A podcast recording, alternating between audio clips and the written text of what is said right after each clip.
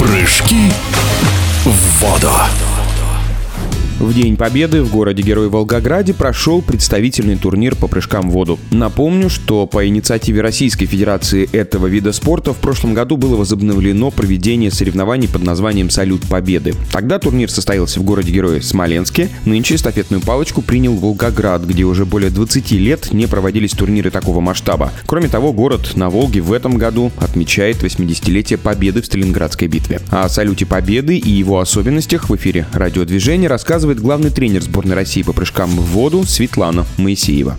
Соревнования в большей степени имели патриотическую направленность. Здесь было и возложение цветов к вечному огню, и минута молчания, и военно-полевая кухня, и молодые спортсмены, учащиеся детской спортивной школы города Волгограда, читали стихи. Все это было настолько трогательно и настолько запоминающимся. Я думаю, что мы достигли той главной мысли, э, чтобы спортсмены, юное поколение понимали, как взрослые люди относятся к этому празднику. Соревнования Соревнования проводились в бассейне «Центральный» города Волгограда, который вступил в работу после реставрации. Конечно, бассейн довольно-таки старый, но в бассейне достаточно тепло, уютно и комфортно. Есть небольшая проблема. Во время ремонта была поднята чаша бассейна, а высоту вышек так и не изменили. Поэтому вышки 5, 7 и 10 метров теперь на 40 сантиметров короче. И на таких снарядах соревнования проводить, конечно же, нельзя. Недостаточно мест для зрителей, но несмотря на это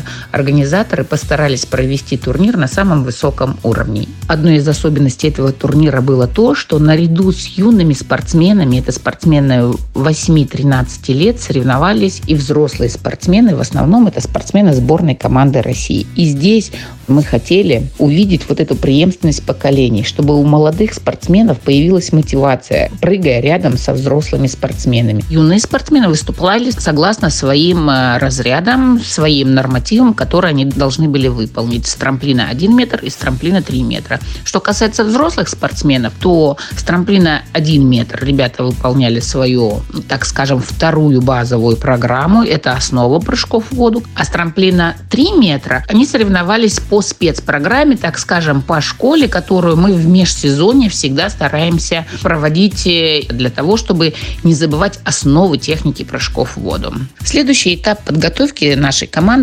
включает в себя выступление на открытом Кубке Беларуси. Это соревнования для взрослых. И Олимпийские дни молодежи. Также соревнования будут проходить в Беларуси. Это для наших юниоров. Они пройдут в конце мая. После возвращения из Минска у нас пройдет учебно-тренировочный сбор на озере Круглом 7 июня. И уже 19 июня мы отправляемся в Екатеринбург, чтобы выступать на самом главном соревновании этого года для наших спортсменов. Это чемпионат России.